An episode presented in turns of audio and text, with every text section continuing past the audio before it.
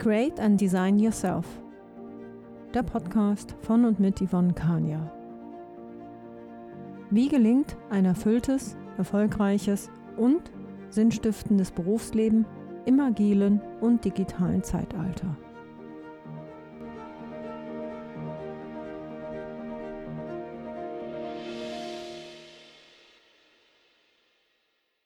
Herzlich willkommen zur Podcast-Sendung. Heute geht es um Zahlen, Fakten zur digitalen Wirklichkeit und um die Definitionen unter anderem zu Agilität, Deskription und Digitalisierung.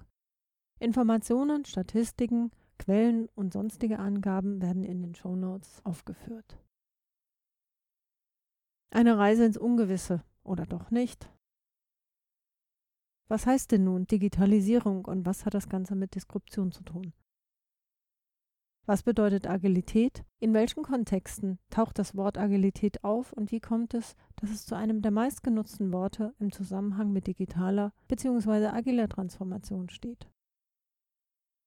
Es lohnt sich zuzuhören. Am Ende der Podcast-Sendung wirst du einen Überblick über die digitale und agile Transformation haben. Ich nehme dich mit auf eine Zeitreise. Fangen wir mit Digitalisierung an. Digitalisierung bzw. digitales Zeitalter. Mal ganz ehrlich, wann begann für dich die Digitalisierung? Was würdest du antworten? Ich für mich sage, ja, Digitalisierung hat mit dem Internet begonnen. Ich habe selbst in meinen Informatik-Vorlesungen das Internet und die Theorie dahinter verstanden und damals 1996, 97 mit einem Modem und einer sehr geringen Datenrate, so hieß es damals noch im Fachjargon, versucht, in Anführungsstrichen, zu surfen. Das war mit HTML1 und nicht vergleichbar mit dem heutigen Internet. Erinnerst du dich an Boris Becker? Ich bin drin? Dass Boris Becker im Internet drin war, wurde durch die dritte industrielle Revolution mit der Erfindung des Mikroprozessors ermöglicht. Es begann der Siegeszug des Digitalen. Durch Computer, Sensoren, Roboter und Schaltkreise können Industriemaschinen seit den 70er Jahren produktiver und eigenständiger arbeiten. Als Meilenstein gilt häufig die Erfindung der speicherprogrammierbaren Steuerung 1969, mit der Maschinen erstmalig digital wurden, also von Computern gesteuert. Hier beginnt die Ära der Dienstleistungsgesellschaft. Denn seit der zunehmenden Automatisierung sinkt der Anteil der in der Industrie arbeitenden Menschen regelmäßig. Heute arbeitet nur noch ein Viertel der Menschen in Deutschland in der Industrie.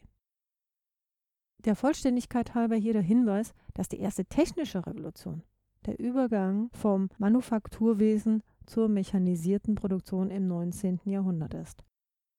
Wer zum Beispiel in einem der großen Technikmuseen dieser Welt war, weiß, wovon ich spreche. Denn hier in Berlin zum Beispiel haben wir das Technikmuseum, das einen sehr, sehr guten Überblick über die Epochen gibt. Dort kann man sich exemplarisch mechanische Webstühle oder auch den Einsatz von Dampfmaschinen anschauen. Und bis vor kurzem stand dort noch der Z1 von Konrad Zuse, der erste Computer. Dort gibt es Geschichte zum Anfassen. Ja, und mal ganz ehrlich, auch zu dieser Zeit gab es Agilität. Warum? Mit der veränderten Produktion geht ein massiver Wandel der Arbeits- und Lebenswelt einher, der durch Aufstände gegen die Maschinen und dem Wegfall von Hand- und Heimarbeit geprägt wurde. Sie markiert den Wandel von der Agrar- zur Industriegesellschaft. Die zweite industrielle Revolution bezeichnet die Fließbandarbeit des frühen 20. Jahrhunderts.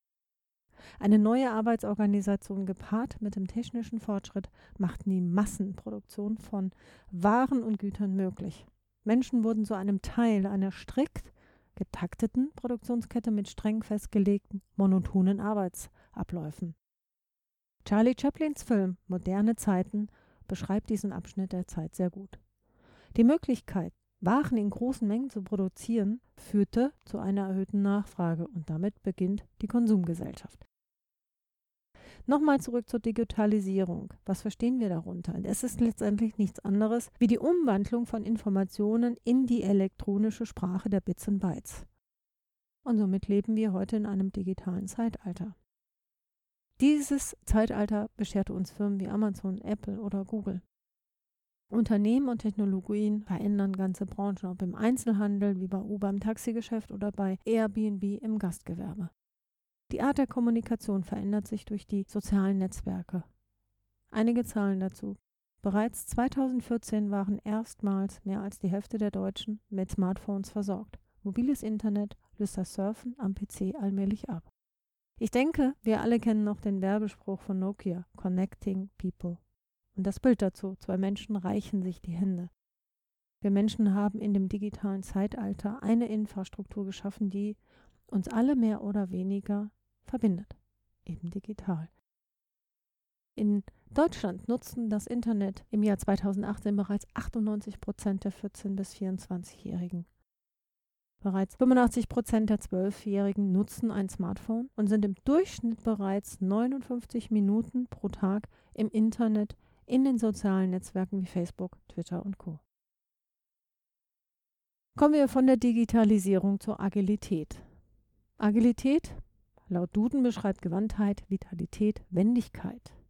Ich möchte im Nachfolgenden einen Überblick über Definitionsansätze aus wissenschaftlicher Literatur und über den Gebrauch in der Praxis skizzieren.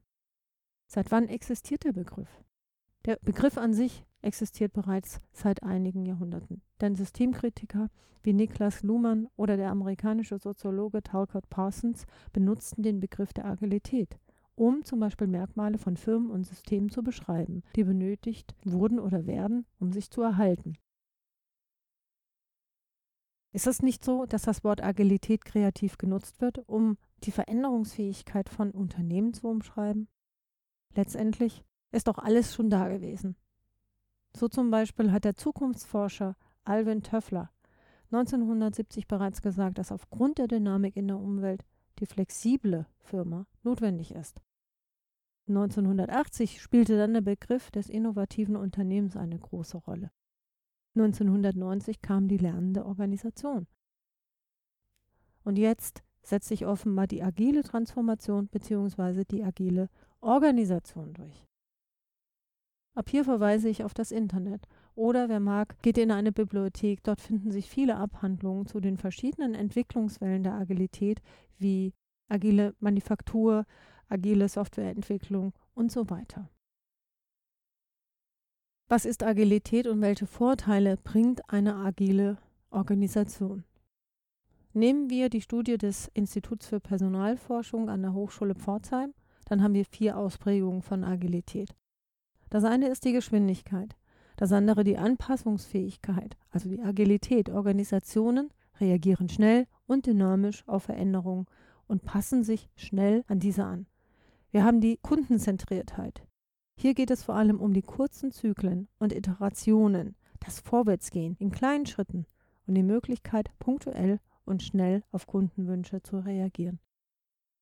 Und zu guter Letzt der vierte Punkt, die Haltung gemeinhin auch die agile Haltung oder das agile Mindset genannt, umfasst verschiedene Punkte bezüglich Verhaltensweisen sogenannter Organisationsmitglieder. Es ist nichts anderes gemeint wie jeder von uns hat eine Rolle, hat zum Beispiel eine Rolle in einem Unternehmen. Er ist Mitarbeiter, er ist Chef, er ist Kollege. Im Zusammenhang mit Agilität taucht das Wort Flexibilität auf. Doch wo ist der Unterschied? Relativ einfach. Flexibilität beschreibt etwas Reaktives im Gegensatz zu Agilität, was eher etwas Proaktives bezeichnet. Somit ist in seiner Ausprägung die Agilität die höchste Form der Anpassungsfähigkeit. Denn ein agiles Unternehmen hat die Fähigkeit, Veränderungen möglichst rechtzeitig zu antizipieren und dabei der Konkurrenz möglichst zwei Schritte voraus zu sein. Sie reagieren nicht nur auf Rahmenbedingungen, sondern sind selbst innovativ. Sie sind fähig, als Organisation ständig zu lernen und dieses Wissen allen relevanten Personen zur Verfügung zu stellen. So wird Agilität zu einem essentiellen Faktor für den Erhalt der Wettbewerbsfähigkeit und somit für das Überleben eines Unternehmens. Hier in Deutschland oder überhaupt generell auf der Welt sind Start-ups solche agilen Unternehmen, die dieses Vorgehen in der bestmöglichen Ausprägung dementsprechend umsetzen. Kommen wir zu dem dritten Punkt, den ich genannt habe, Disruption. Disrupt, unterbrechen, zerreißen. Eine sogenannte disruptive Technologie ist eine Innovation, die eine bestehende Technologie, ein bestehendes Produkt oder eine bestehende Dienstleistung vollständig verdrängt. So sagt es zumindest Wikipedia. Und bei dieser Verdrängung, bei diesem Neuentstehen, da geht es nicht nur um Verfahren, es geht auch um die kompletten Denkweisen und auch um die Prozesse und die Systeme. Beispiele in Deutschland finden sich bei den Mittelständern. Diese üben seit Jahrzehnten die Kunst der graduellen Evolution. Sie verbessern ihre Produkte und auch ihre Prozesse und das ständig. Das war es für heute. In einer kurzen Zusammenfassung habe ich dir Definitionen, Zahlen gegeben zu den Worten Agilität, Digitalisierung und Disruption. Und ich danke dir fürs Zuhören. Bleib agil, erfreue dich an dem Wandel und gestalte ihn mit. Ich freue mich über eine positive Bewertung und eine Empfehlung, wenn dir dieser Podcast gefallen hat. Informationen und Links unter anderem zu meinen Hörbüchern und zu meinem Blog sind im Internet unter anderem auf meiner Webseite www.yvonne-kania.de zu finden. Auf Wiederhören und bis zum nächsten Mal.